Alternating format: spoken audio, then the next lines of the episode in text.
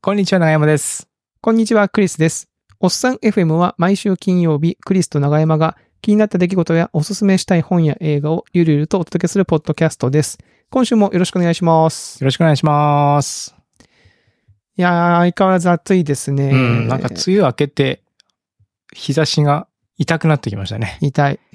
うんい。やー、今年はね、あの、日焼け止めを、あの、石鹸みたいなタイプ、石鹸っていうか、こう、ポン、プッシュタイプの日焼け止め。プッシュタイプ。うん。ああの、の、なんか大容量みたいな感じなんですかそうそうそう、ななんかこう、おお置いとくと簡単にピュッて出せる。なんか、ううちちの会社がやってるそれどこっていうメディアで、なんかその紹介してたんですよね、その日焼け止め。で、なんか子供にも塗りやすくて、簡単に、。まあ気がね、思い立った時にピュッて塗れますよっていうので、あ、良さそうと思って。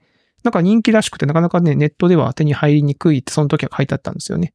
で、たまたま近所の薬局にあったんで買って置いてて。えーでもいいですね。その気軽にポッパを使えるっていうのあは。そうそうそうそう、気軽にプッてやって。なんで、去年、まあ日差しは強くてね、めっちゃ、あの、焼けるんだけど、去年ほどなんかこう、痛くなったりしないというか、うん。ので、まあやっぱ日焼け止め大事だなって思ったりしてます、ね。そうですね。日焼け止めないと厳しいですよね。これね。厳しいわ。特に野球とかね、外でなんか長時間過ごすってなると。いや、もう大変ですよ。もう地獄ね。うん。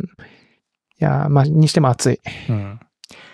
で、暑いから僕、あの、コーヒー、コーヒーをね、あの、ずっと前からカフェイン抜いてるって話をちょこちょこしてると思うんですけども、うんうんあの、カフェイン、デカフェっていうカフェインを抜かれている豆を買って飲んでるんですが、うんホットコーヒーじゃなくて、ナッツはやっぱりアイスコーヒー飲みたいじゃないですか。飲みたい。うん。で、アイスコーヒーね、なんかそのコンビニでもあい美味しいコーヒー最近飲めるからいいんだけど、まあカフェイン入ってるから、家の豆で、お家でアイスコーヒーを入れるっていう風になると、まあ普通にこう、あの、ドリップしてうん、氷で冷やすってなると、どうしても氷溶けるじゃないですか。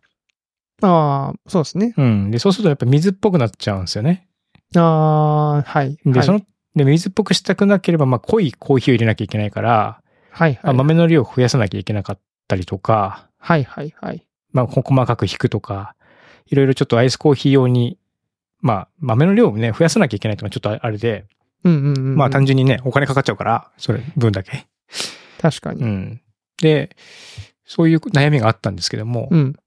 え2年前、2、3年前にですね、うんツイッターで、あの、新玉さんっていう、お、あ、改まさん。はいはいはい。あの、ヤップシー京都で、えーベストスピーカー賞かな、取ったからね。取った方だはい改まさん。は、はいい。新玉さんが、あの、紹介してたのが、うんあの、よくコンビニで売ってるアイスコーヒー、コーヒーってこう、アルミの缶に入ってるやつあるじゃないですか。ペットボトルとかじゃなくて。蓋ができるタそイう、プ蓋のがアでルミきる缶ね。銀色のさ、はいはいはい。あの容器を用意しておいて、あ、それなんか、の飲んだ後、そう、飲洗んだっと後くにね、みたい空っな。ぽのやつを。はいはいはい。で、それ、それにうん、ドリップしたコーヒーを入れて、で、蓋をして、流水で冷やすと。おーそうすなるほどと、まあ、あれアルミなんで、まあ、熱伝導率も良くて、うん。で、かつ、まあ、流水で流すと結構な速度で冷えるんですよ。えー。でも、即なんかぬるい感じになるんで、うんうんうん。その状態で氷が入ってるコップに入れると、うん。もうこれはもうほぼ氷溶けずに、美味しい状態にえー。なるんです。よ。その濃い、そう、濃い状態で。薄まらずにってことですか。おんー。これはもう、まあ、まあ言われてみればね、うんうん。あ、そうじゃんって感じなんですけども、これを教えてもらってもう試したら、うん。もう完全にライフチェンジングで。あ、そんなに。で、何がいいって、そのコーヒー、カフェイン入ってないコーヒー僕飲んでるから、うん。風呂上がりとかに冷たいアイスコーヒーガーガバガバ飲んでも、全然こうなんか普通に眠れるみたいな。あー、はあはあはあはあ。睡。眠の質にそんなに影響ないっていうのがあって。で、まあビールとかアルコールもやめてるんで、ほうほう。風呂上がりに結構アイス、あの冷たいアイスコーヒーを飲むっていうのがね、いいんですよ。えー。いいっすね。そうか。それ、じゃあ結構、ガブガブいけちゃうんだ。そう、ガブガブいけちゃうんですよね。おー。で、結構しっ味もしっかりしてるんで、まあ、あの牛乳とか入れても全然美味しいし、なえんかー。その水っぽくなっちゃったコーヒーにさらに牛乳とか入れたらもうなんかこう、ね、 そうね。なんかもうすすかすかだなみたいになっちゃう。なな、なっちゃうな。りがちなんですけど、うんそういうのもなくて本当にしっかりした味になるから、うん。。これいいんですすよね。なるほどね。うんそういう、あれか。まあ確かに。僕もあの、家で紅茶を飲むんですよ、よく。うんんんうちは。。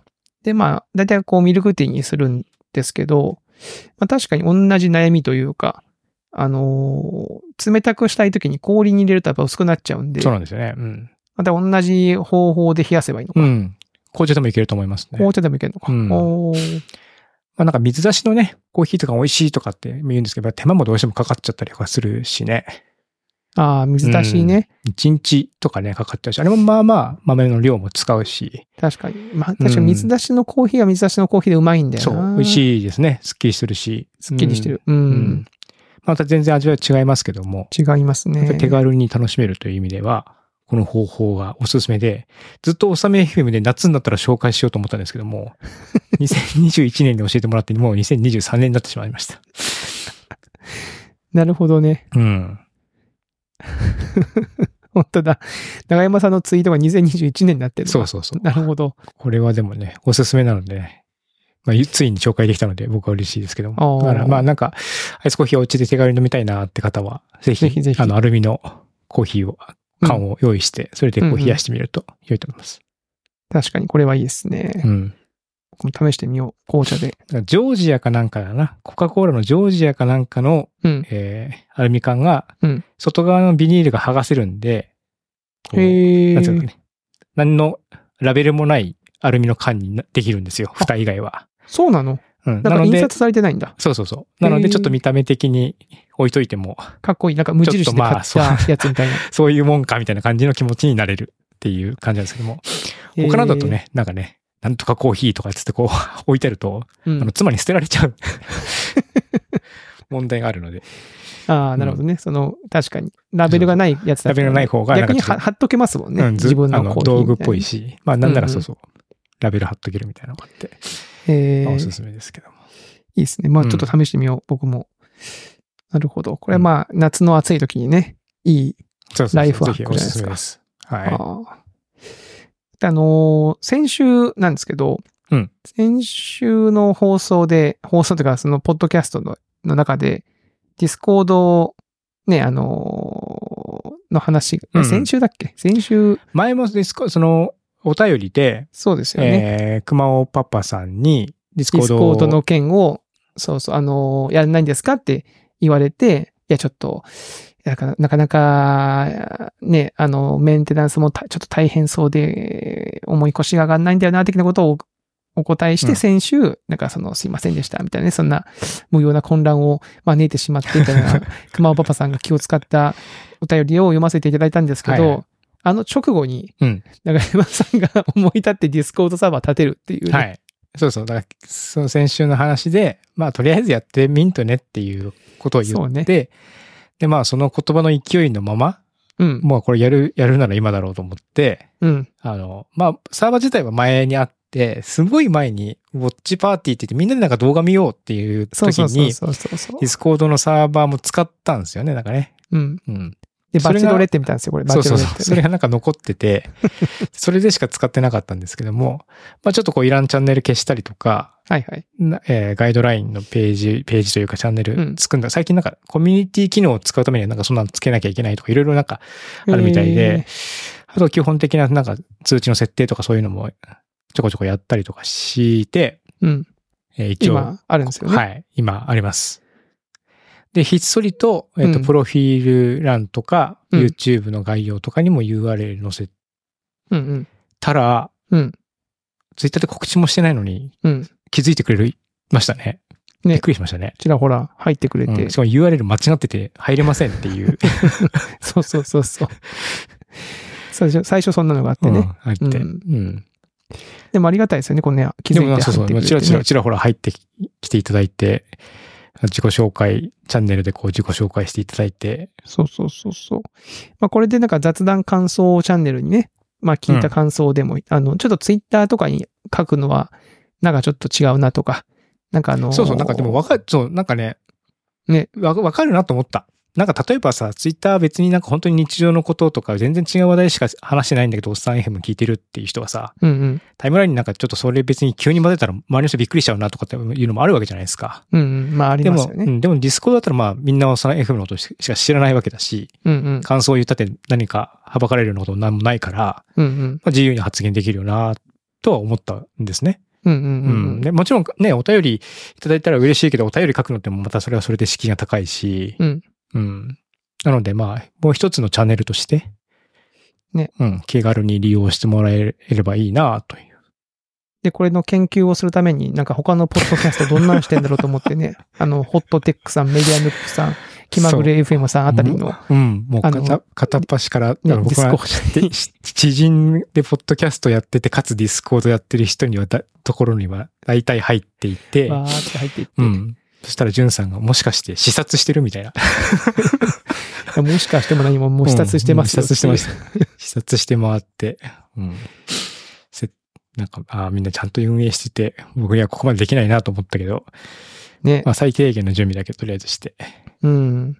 やっぱホットテックさんとか、メディアヌップさんとかはね、参加者も多いし、すごいこもうう、、C さんとかさ、なんかもう、ブーストとかもしてるしさ、うん、なんか有料のボットとかも入ってるしさ、うん、う。もうんなんか、立て付けが全然違うなと思って。やっぱね、上手ですようね。ん。運営がいちや、ゃんとしてする。ごいな。うん。でしかもここでレコーディングスタジオとかもあって、このディスコードに入ってれば収録があ、そうそうそうそさう。先に聞けたりとかうね、ん。するわけでしょ。そうそう、ディスコード内だけで聞けるコンテンツみたいなのもあったりとかしたね。あ、ありました、そうのんリスニングルームってやつかそなうそうそうそうそう。ういん。やー、いろいろアイデアあって面白いなと思って。素晴らしいですね。うん。まあ、まあ我々ま、まずはちょっとぼちぼち感想とかね。続けることが僕の目標なんで。はい。うんなんなら、あの、僕がギターの練習を延々な垂れ流し続けるチャンネルとかあってね。いや、みんな、みんな逃げちゃうからやめてください。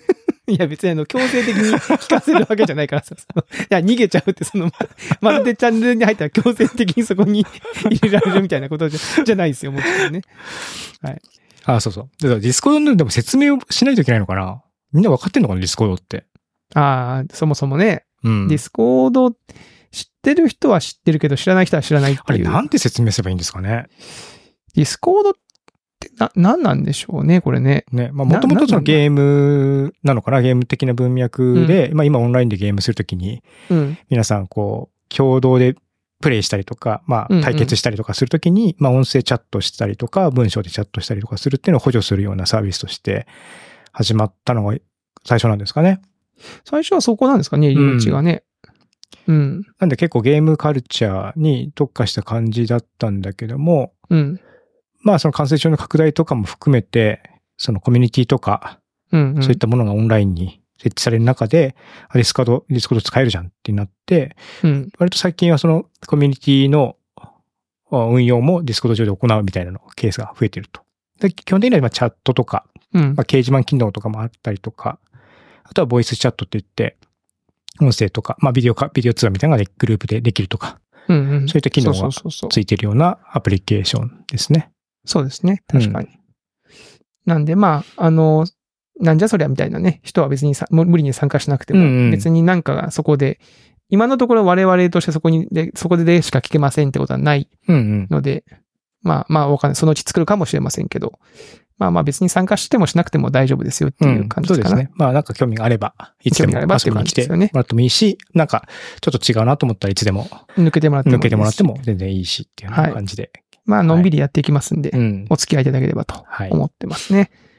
で、あのー早速この今収録してる月曜日のね、夜、えー10時前ぐらいなんですけど、今はね、うんあ、のーそこに私が、えーちょろっと長山さんの真似をするマンズってあの写真を1枚投稿してまして、うんチョコザップのね、チョコザップチョコザップね。の写真をピッつって貼ってるんですよ。うん。こうチョコザップは何かっていうのを、まあ、もう今めちゃめちゃ日本全国に広がってるんで知らない人はあんまりいないかもしれませんけど、これはあの、ライズアップグループが展開しているのかなでーって言ってあの、こうなんかビフそうォそうそうーアフそうターそう。うんの、うん。やるライズアップがやってる無人、24時間使える無人ジムですかね、チョコザップ。で、これが今、むものすごい勢いで成長してるんですよね。なんか、そう。めっちゃ増えてますよね。めちゃめちゃ増えてるし、なんか、新規事業としてもなんかめちゃめちゃ優秀みたいなやつを何年、ね、ちょっと前に見たんだよな。うんなんかすごい伸びてて、店舗数とか利用者数が。うん。で、まあ僕もふーんって思ってたんですよ。まあちょチョコザップね、みたいなこと思ってたら、なんか最近身の回りに店舗がこう、ちらほら目に入るようになってきて、うん。あの、あ、ここにもできたんだ。あ、ここにも。って思ってたら、うちのめっちゃ近所にできたんですよね。えもうと徒歩5分ぐらいのところ。マジですかそうそそうれそういいね。で、あ、徒歩5分のところにできたんだって言ってたら、長山さんがなんか、それこそスラえツイッターだっけあ、ぶあ僕ツイッターツイッタツイッターか、うんチョコザップできたっていうのを書いてて、あ、ん長山さんのところにもみたいなね。ー。そうそう。僕5分ではないけど、まあでも全然と近いところにうん。できて。うん。で、長山さんも早速契約して入ったわけでしなんょ。か僕ほら、今骨折れてて、うん。ただ筋力が低下するの嫌だなと思っているんですよ。で、あ散歩をしてるはいるんですけども、やっぱ散歩だとやっぱりどうしても心配か、機能に負荷がかけらんないんですよね。うん。い。早歩きってなっちゃうと結局ジョギングとかするのとあんま変わんなくて結構衝撃がやっぱりいくから、うんう。ーん、どうしようかなってとこがあって、で、筋トレもまあいいけど、その自転車乗る筋力とか心肺機能みたいなのをキープできたらいいなと思って、うんうん。エアロバイクとかあるじゃないですか。あるステーショナリーバイクとか、フィットネスバイクって言われてる、あの、お家に置いたりとか、室内で焦げるやつ。うんうん。あれを焦げばいいだろうなと思ったんですよね。ほうほうほう。でただ自分の自宅に置くのはちょっと全然スペースないし、うん。じゃあちょっとジムなんかいいのかな、ないのかなと思って、家の近所の見たんですけど、やっぱ高いんですよね、まあまあ。結構しますよね、うん月にやっぱり自分なはねんだかんだうん1万円近くなっちゃうのかな、うんうんうんなっちゃうから、うーんと思ってたんですよ。うん。で、でもそれやっぱチョコザップ、ちょっと離れたところにあったなと思って、うんね値段、値段いくらなんだろうと思って調べたら3000円ぐらい、月3000う円んちょ税っ込とみですね、でうん3278円って書いてあるんだけど、うん。で、さらに調べたら、結構近くに僕もその店舗ができてたんですよ。あ、新しいやつが。うん。で、ほうほうそこの店舗に4台、そういったそのフィットネスバイクが置いてあるっていうのも分かったから、あ、じゃあこれでもういけるじゃんと思って。で、うんうん大会は別になんかアプリで大会すれば大会できるっていうだけだし、今ちょうどキャンペーンで入会費用もかかんないから、うんうん。なんかまあ3000円ぐらいで1ヶ月お試しできるって考えたら全然安いなと思って、うんうんうんでうん。行なんですぐ契約して行ってきました。ってきました。うん。何、何回行ってるんですかえっと、まあその僕はまだ1回しか行けてない。一回今日はちょっと、あの、病院に朝行かなきゃいけなかったんで。あ、昨日契約したんですね。うん、そうそう。う。はあはあで、一回行って、長山さんどのぐらい運動したんですかその、エアロバイク。さん30分エアロバイクこいで帰ってきましたね。はいはうん。い。えー、僕も、長山さんがそれやってるの見て、え、ちょっと悩んだんですけど、え、でも確かにまあ、3000円だもんなと思って。3000円、まあ一回飲み会に行ったと思ったら、ね、解約したら、あもし続かなかったら解約すればいいわけだし、うんうんまあ、入会金は無料だし、そもそも歩いて5分のところにできたってことは、なんかの典型だろうと思って ね。別に典型でも何でもないんですけど、単純に店舗ができたって話なんですけうど、んまあ、運いいですよね。そうラッキーで。うん。で、まあ今日この収録があるし、収録の前に行ってこようと思って、あ、行ってきた、行ってきた行んっでてすきかました。おうおう。 そう、でもすごいでしょ、あれ。アプリで契約したらもうさ、そう入れんそのうそうそう。すぐ入れるし、 QR コードがでアプリに出て、入り口でそれをかざしたら、ドアが開いて入れるみたいな感じですもんビューねっ。て入って、機械、しかもあの、なんだっけ、着替えが不要なんですよね。そうそうそう。そうですね。うなん、か、僕も前、あの、ゴールドジムに、あの、体験で一一回行ったことあるんですけど、うんやっぱ。ちょっと着替えてとか、その、室内履きに履き替えてみたいなのがあったのかな。ここはもう本当に土足で入ってって、うん土足でマシン乗ったりして、そのまま帰れるみたいうな。ん。で、僕はあの、ジャージに着替えてきましたけど、隣の方ではなんか、お本当おじさんが、会社帰りのその、ワイシャツにスーツみたいな姿で、あの、 なんか、筋トレしてて、あ、そ そのままうん、そのまま。 おーおなーんか、あ、へーこれがチョコザップかって思いながら。で、なんか、おじさんはなんか、なんかちょっと、いくつかやって帰ってきましたけど。うん。で、まあ僕は、僕もエアロバイクしようと思って15分乗って、で、汗だくになって帰ったって感じですね。うん。うん。どうでしたまあ気楽でいいかな。長山さんはなんかエアロバイク退屈だってツイッターに書いてましたよね、ちょっとね。そう、なんか、自転車に乗ってる気持ちにどうしてもなるから、うんうん。こう、前に進まねえなって思っちゃう。 いやそりゃそうだろうって感じだけど。 風そりゃもそう、ね、うん風。も発生しなければ、はいはいはい。起伏もないじゃないですか。それはもちろんそうなんだ起けど伏。ないね。ううんん。で、景色ももちろん変わんないし、うんうん。僕が知ってるものじゃないなっていう感じがあったんだ、なったので、ずーっとなんかこう、目の前での自分の脈拍とかをこう見続けていったんですよね。見続けてるね。うんで、一応まあイヤホン持ってって、ちゃポッドキャストと聞いてたんだけど、うん。うん。真面目に、真面目にトレーニング30分くこきまくると、うんまあ、とと特に今体力落ちてるから、うん結構後半とかもう喋ってる声とかもう、なんもううるせえみたいになななっちゃうんですよね。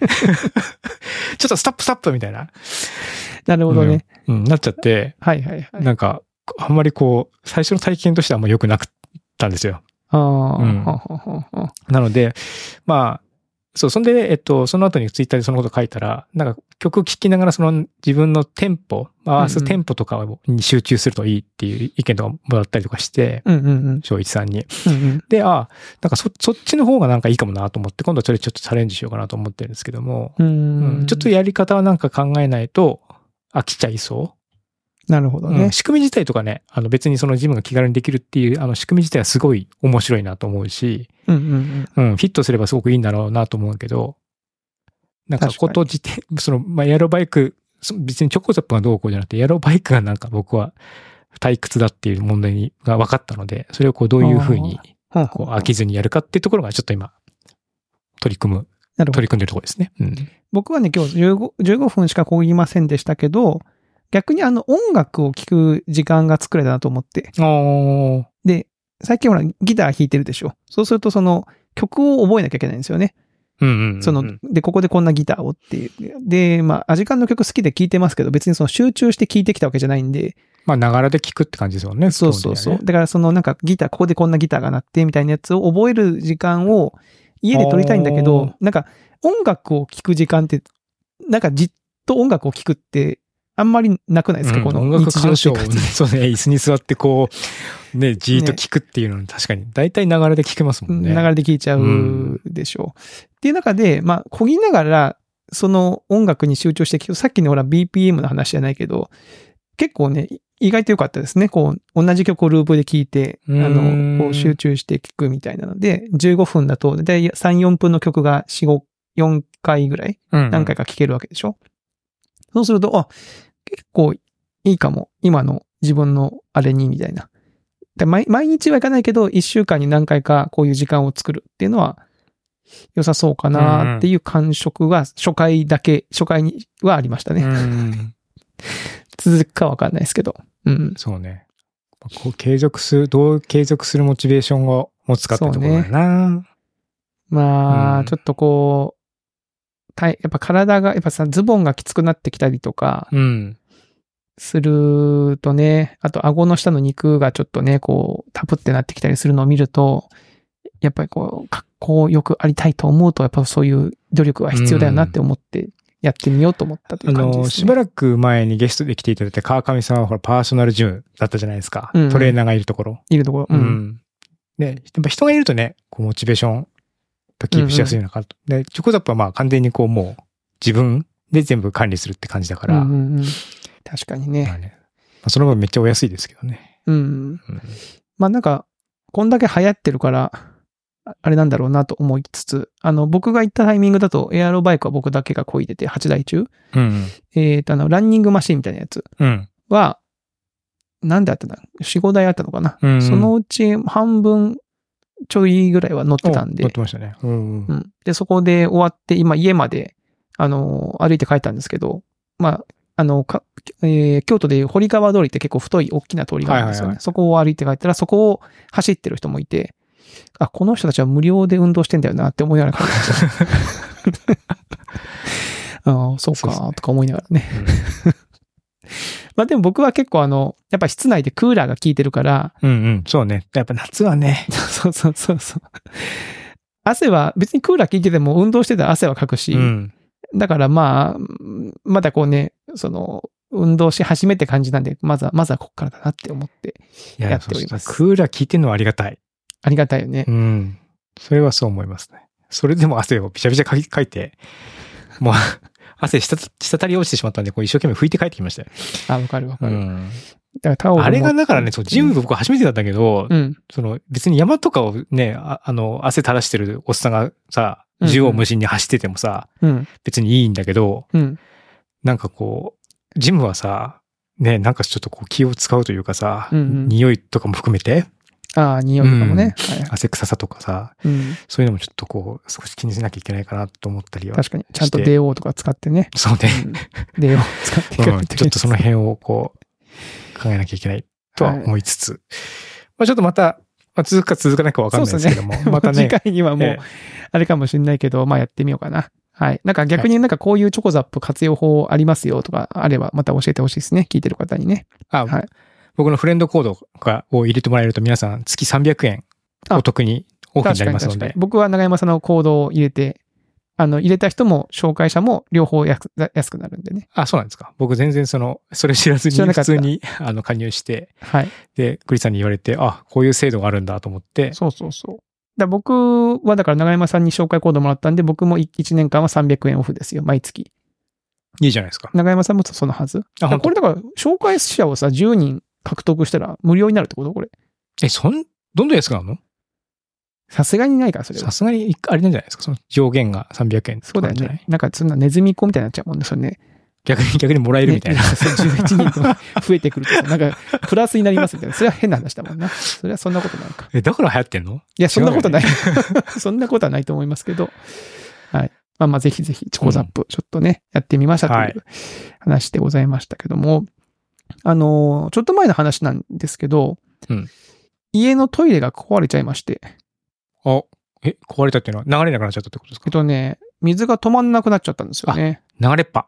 うん。ああ。で、なんかこう、流れっぱってのも別にジャーって流れ続けるわけじゃなくて、なんかこう、ジャーって流した後に、こう水が溜まっていくじゃないですか、タンクに。はいはいはい。で、タンクに溜まっていくんだけど、まだこうちょろちょろちょろちょろ出続けるみたいな感じになっちゃって、うんうん。あれと思って、で、まあ、こう電話を、電話じゃないインターネットでこう、そのメーカーか、えーうんうんリクシブだったかな、問い合わせしたら、もうすぐ翌日ぐらいにこう、来てくれて、人がで、なんかトイレって結構、寿命、トイレっていうかそのタンクの中の寿命って結構短いんですね。僕今回初めて知りましたけど。おーあのタンク、、タンクンクの仕組みって、タンクに水溜めていくじゃないですか。その、うんうんガーって。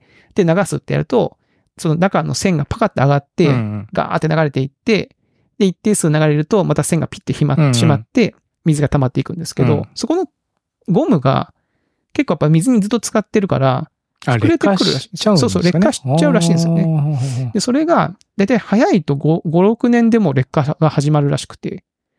で、今回僕、この家自体はもう9年なのかな住んで。あ、もう、あ、そっか。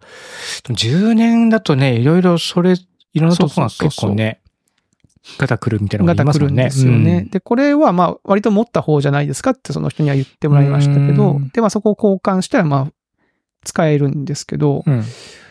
やなんかね、結構その、ん水漏れ自体が結構ちょろちょろちょろちょろちょろちょろ漏れてたんで、もしかするとここ最近水道代が微妙に高かったのはこのせいもあるのかなと思ったり して、ありそでしょう。うん。で、これはね、なんか気をつけておかないとなって思ったんですよね。あなんか一気にガーって漏れ、あの止まんないってなるとすぐ気がつくけどーう、んうん。あ、微妙にね。微妙にこう漏れ続けられると、でも確かに気がつかないよな、みたいあなーのがあったのと、今回初めて自分のトイレの脱臭フィルターって掃除しなきゃいけなかったことに気がつきましたね。9年目にして。脱臭フィルターあー、なんかその脱臭ボタンみたいなのありますね。脱臭ボタンみたいなのあるでしょ。で、脱臭機能が勝手につくのかな。で多分そのなんうかどっかのフィルターを通って空気がこう行くんですけど、そこってなんかまあ空気が通るから、当然なんかこう、いわゆるエアコンのなんか、あれみたいにこうあー網があっ埃てと、かね。うんうん。そこ掃除をしなきゃいけなかったことを今回説明書を読んで改めて気がついて、いや、9年間、そこはもうずっと掃除してなかったと。掃除しなかった。おーで、このけ検査の人が一応その、今回ウォシュレットの水の出具合と、その水の止まり具合と、そのフィルターをチェックしてくれて、もうフィルターはもう汚れでパツパツだったし、ここはもうお金追加でなんか3000円ぐらい払ったら、このフィルターごと交換できますよって言われたんで、ああ、じゃあお願いしますって交換したんですけど、うんういんうん。や、だから知らんかったなと思って、そんな家に確かにね、その、ね、トイレにフィルターがあるってイメージあんまないですよあね。んまないうん。ですよね。そう。だからあんまりこう、家の備え付けの、それこそガスのさ、給湯器とかもそうだし、なんかいろんな家、もともと家に備え付けのものって、説明書ちゃんと読んだことないなと思ったんですよね、今回ね。ね、だから意外とこう、なんか知らない機能、隠し機能があったりとか、うん。実はまめにチェックしなきゃいけないものがあったりとかっていうのがあって、で、そうそう、今回トイレでもう一個その気がついたことがあったんですよ。うん。だからその水が止まらなくなった時に、パッてトイレを見たら、トイレにこう、電源、電源っていうかね、こう赤外線を受けるようなあのはいはい黒はいいところ、うん。そこが赤く光ってたんですよ、ピカーうって。ん。で、あれと思って、これ前から光ってたっけと思って調べたら、なんか10年ぐらい経つと勝手に光るらしいんですね。うん。で、この、これが光るとみんななんか気になって説明書を調べるじゃないですか。うん。そうするとそこには、その、なんだろう、10年、もうすぐ使って10年だから、なんかそのて点検が必要ですよみたいな、おーなるほど、なるほど。そういうアラートらしいんですよ。おーなんか異常をきたしたからつくわけじゃなくて、期間でつくみたいおなーおーやつ。なんかこれね、あの、お風呂の換気扇フィルターも同じ仕組みなんですね、うちの家は。いや、うちもそうだな。うちも浄水器とうん。換気扇フィルターは同じ仕組みですね。でしょ送ってから1年後とかに、そうそうそうそう。うん勝手につ光くる、つくでしょ。あれ最初知らなくて、なんか換気扇フィルターとか、なんか赤く、なんかフィルター掃除って、なんか赤くついてて、あれどういう仕組みでああ、そのフィル、そのフィルターの そうそうセンサーがあるのかみたいなね。汚れ汚れで検知してんのかなと思ったら、まさ、まさかの期間だったって いう。あ、そうなのって思って。あれはね、びっくりしましたね。うんあまあ、確かにでも確かに、まあ、そういう、ね、アラートを出すことで、まあ、人間がチェックイン人間なんがてチチェェックックし、してて、ああーいいの詰まか。ってたら直すっていうふうな感じ。まあ、それが一番低コストで確実ですもんね そうそうそうそうそう。ええと思って、だからちょっと改めてね、そういう仕組みがあるんだなってことに気がついたという感じですね。うん。なんか、マニュアルでも読むと面白いのと、うん、うん。結構、お家の家電系、トイレとのリモコンとか、エアコンのリモコンとかもそうだけど、うん。その、設置者というか、工務店とか大工さんとか向けのマニュアルと、一般使用向けのマニュアルっていうのは分かれてるんですよ。ほうほうほうほう。で、僕、家買った時にエアコンつけてもらったんですけども、うんまあ多分設定間違っちゃったと思う思うんですね、つけた人が。僕、部 屋、部屋部屋に、ちょっと離れたところに2つついエアコンついてるんですけども、うんエアコンオンにすると、どっちもオンになっちゃうんですよ。ああ、はいはいはいはい、そうチャンネルが一緒みたいなのね。はいはいはい。で、パッと見て、で、ままあ、こんなの仮に変えられるんだろうなと思ったら、全然その一般仕様の方には載ってなくて、あ、そうなんだう。ん、その、へーまあ、設置者向けの、なんか特殊なコマンドを入れて、うんそのモードに入って、うんうんうん。で、直すみたいなところを、あの、探して直したみたいなことがあるんですけども、へーなんか、、ほそう、あの、トイレのやつもそういうモードがあったりとかするのを知ったりとかするんで、えなんか、そういうのも、こう、PDF とかでダウンロードしとくと、確かに。うん、困っ面た白時いですね。になんか読便ん利読んだどしくとね。読んどくと、あ、こんな機能あんだみたいな。うんうんうん。まあ、別になん 何もないんですけどね、別に知ったからといって何もあるようなことはほとんどないんですけども。でもそのリモコンの、あのーやつ、その、ううんちも、えっ、とね、3台同じエアコンがあるんですよ。子供部屋と、今僕が、あの、いる寝室と、えーあの、リビングに併設の畳の部屋にあるエアコンは全部同じ種類で同じタイミングに買ったんです よね。うんで、これのリモコン、これはね、あの、一応民間のマニュアルに、そのチャンネル、リモコンのチャンネル設定みたいなのがあって、1か2かでこう設定できますみたいな。選べるんですようね。ん。はいはい。 1です。1として送信するか、2として送信するかみたいな。で、これを同じにするかどうか最初結構悩みましうんたね。で、僕はもう違う部屋なんで、もう何かあった時に、えー全部使える方がいいいいだろうと思って全部同じチャンネルにしてるんですよ。そうすると子供部屋のなんかリモコンが切れたっていう 時に、とりあえず確かに寝室のリモコン持ってけばでつけられるみたいはな。いはい。そうそうそう。これこれだから多分並んでたりするとややこしいんだろそうう、なと思並んでるとね、 こっちつけるつもりが向こうついちゃって、向こうけ消すと思ったらこっちついちゃうとかね。 なんか手でうまいこと隠さないとダメとかになっちゃうから。わかる。うん。あの、会社にモニターが2枚並んでるんですよ。そのリモコンの設定同じにしてるんです よ。でたまになんかその、赤外線の都合で片方だけオンになっちゃった時があって、その消す時に結構 ね、近づかないともう、両方消せなくなっちゃって大変だったんですけどね。うん。えー、面白い。なんかそういうのがあるんですね。うんなんでまあ皆さんもその、結構家ってね、やっぱこう、今住んでもうすぐ10年になりますけど、やっぱ10年経つとあっちこっちボロが出てくるなっていううん。で10年目に、なんか言われた、じゅ LED も10年ぐらいで結構切れ始めたりしますとかってやっぱり言われたから、ね。うんうんうんクリスさん多分これから来ますよ。一通り。いや、来ますよね。ね、いろいろあなところが。そう、これ聞いてくださいよ、長山さんえ。あの、今年ね、マンションの理事会に入ってるんですよおうお。う理事、理事、副理事かな。え、理事だっけうん。あの、マンション自治のと、じ、何管自治管理組合管理組合うんの。そうそう。だからなんかそのマンションの入り口に、そのスポットライトで入り口を照らす LED が何個だろうな。8個ぐらい並んでるうのんかうな。ん。あの、植栽を照らすやつ。うんで。それが1個電源、電気が切れ、まさしくその寿命が来てたのか、おー切れてるんですよね。ね。で、そんなもんさ、LED の中身だけ変えればいいと思うじゃないですか。うんうん。となんかさ、その、蓋がもう9年開けてないから固着してるって言うんですよ。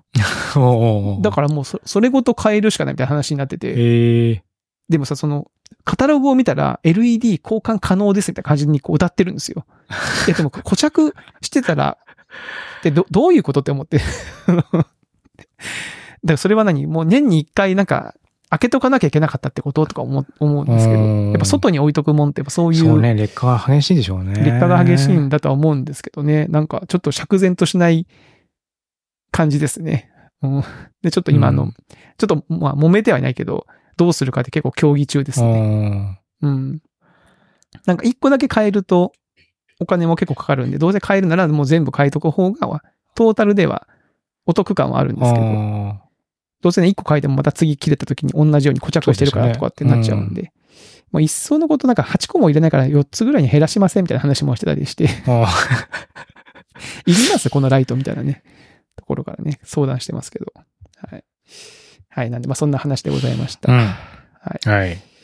長山さんなんか最近、あのー、先週も言ってましたけど、なんかね、本読んだり、どえあの映像作品見たりっていう話を。そうですねして。おりましたがしておりまして、はい。えー最近は、あれを見た。見たらい炎上する。を、漫画じゃなくて、ネットフリックスの方のアニメ、じゃなくて、えっと、ドラマか。うんうん。うんうんうん。を見ましたね。見たらいけね。うん。僕は漫画を読んだな。読んでる。ドラマはまだ見てないですけど。漫画の方を読んだ。漫画読みましたね。ちょっと前に読んだ気がする。どうなんだろうな。僕、ドラマしか見てないから、どのぐらいこう、忠実性があるのか知らないんだけど、あれ、一応、ドラマは、長山さん全部見たんですかでも見ました。一応完結はしました。完。結します。完結したんうだ。ん。なんかあ犯人のーあれですよね、こう、えー、お家に、なんていうんですか、こう、えー、やってきた 人。ちょっと説明がすげえお家にやって出きたてきた人。 人。まあその、あの、昔、家政婦なんですね、主人公は。で、うんうん家政婦がどこに、その、い派遣されてるかというと、うんうんもともと自分の家だったところうんうんうんだったと。もでねなんでもともと自分の家だったかっていうと、まあ、そこはもう昔焼けてしまって、うんうんで、自分の母親が、まあそ、それを、まあ自分の死の不始末によって起こしてしまったっていうので、それをこう、謝って、その責任を持って離婚して、うんうんまあ、母子家庭として育ったと。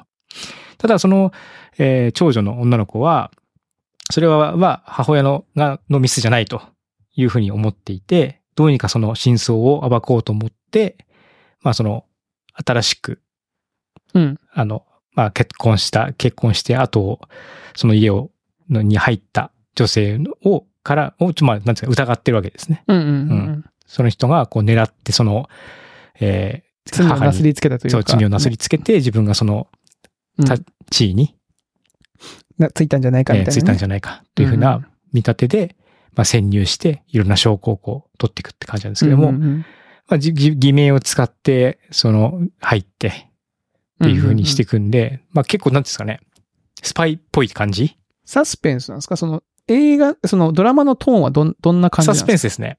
サスペンス。うなんん。かジ昼ャドンラっルとぽいして感はじ。、復讐劇って感じで。復讐劇うん。はいはい。昼ドラ、昼ボルドラっぽさもありますね。うーん。うん。よかったですか面白かった。あ、でも面白かった。あうん、のーこの人犯人じゃねえのみたいな、そういうのってあるじゃないですか。あるある。う。うんん。そう、そういうのが楽しいですね。だからさ、うんうんやっぱりサスペンスっぽい楽しさうんうがんうんあって、うん。結構楽しく見ましたよ。うん。ううん。ん。そうか、見てみようかな。ま、漫画もね、結構面白かったんですよね。ただ漫画は結構関数があったんじゃなかったかな。あ、そんなことないか。8巻しか、8 8巻なん巻、だ全8巻で39話って書いてますね。はで、ドラマの方も全8話なんで、あ、だいたい1巻、1話みそたいなう、感そじんなのかにこう、8話だからうん12話ないから、割とサクッと見れる感じではある。うーん。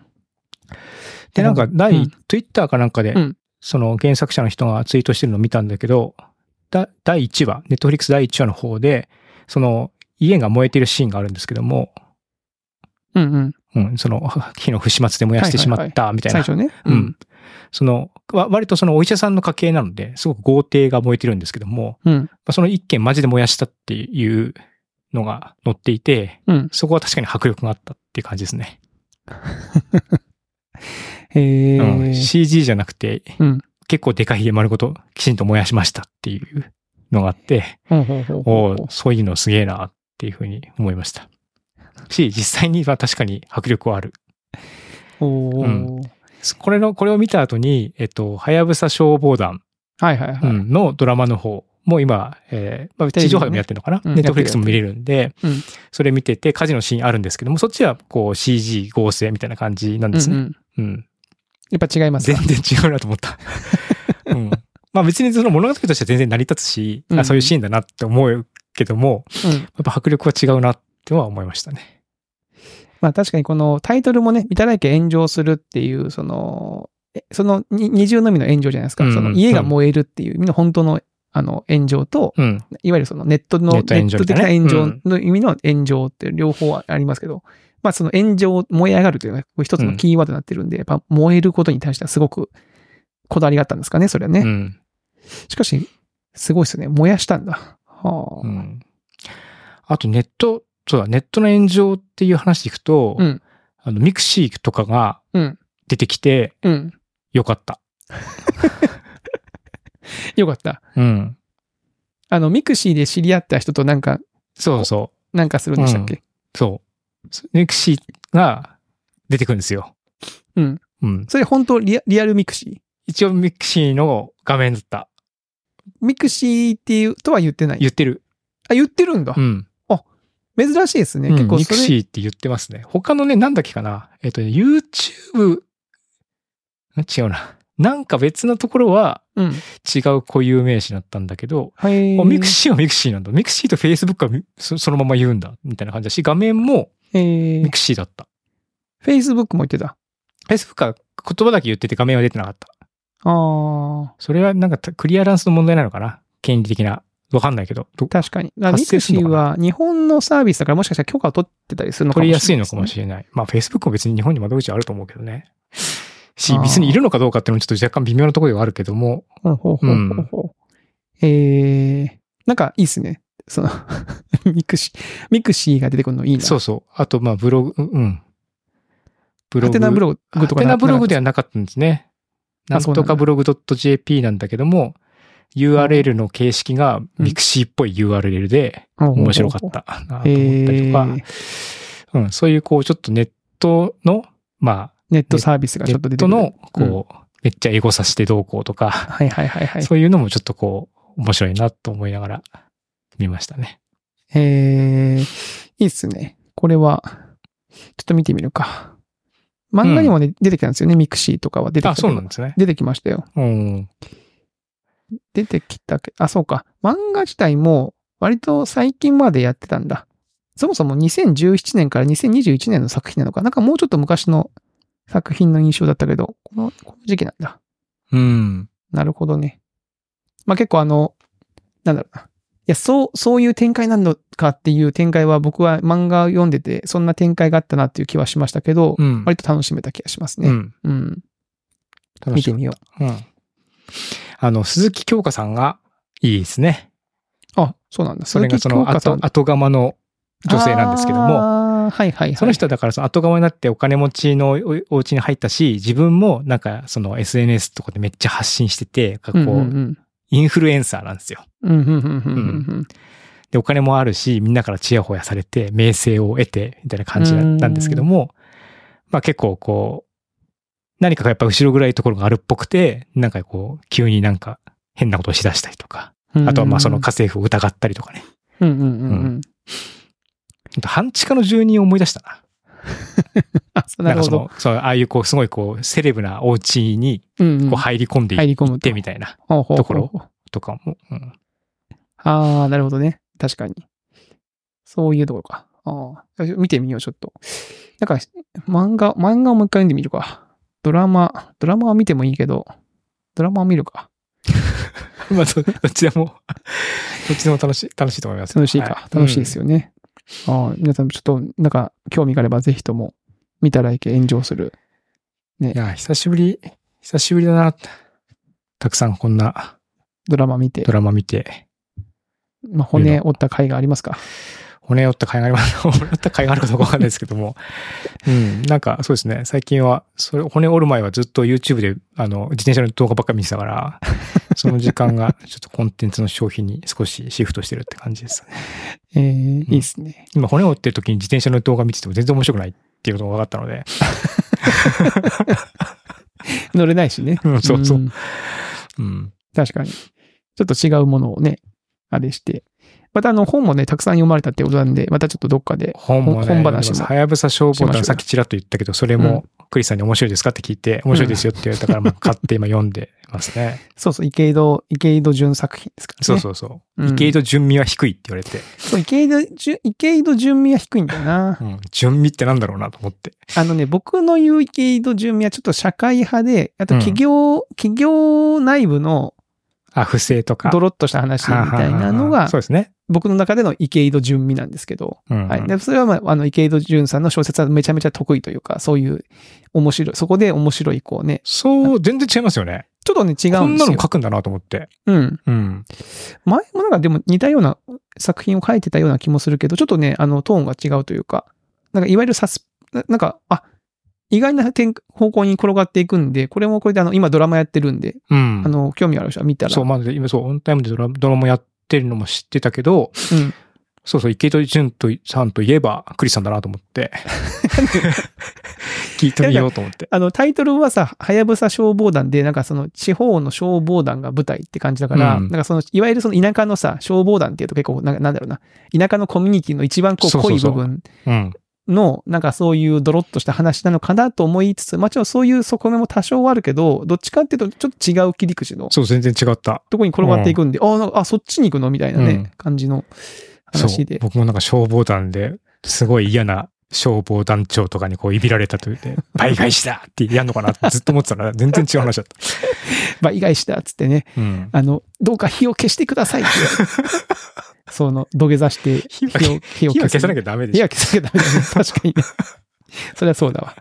はいえ。そんな話ではなくて、全然違う話なんでね。う面白そう、ちょっとこれ。まだ、まだ途中なんでね。この辺もなんか、まあドラマとかと合わせてまたお話できたらいいかもしれないですね。確かに。はい。という感じですかね、今週は。はいはい。というところで、はい、今週のおっさん FM はここまでさせていただきます。では、えーまた来週お会いしましょう。さよなら。さよなら。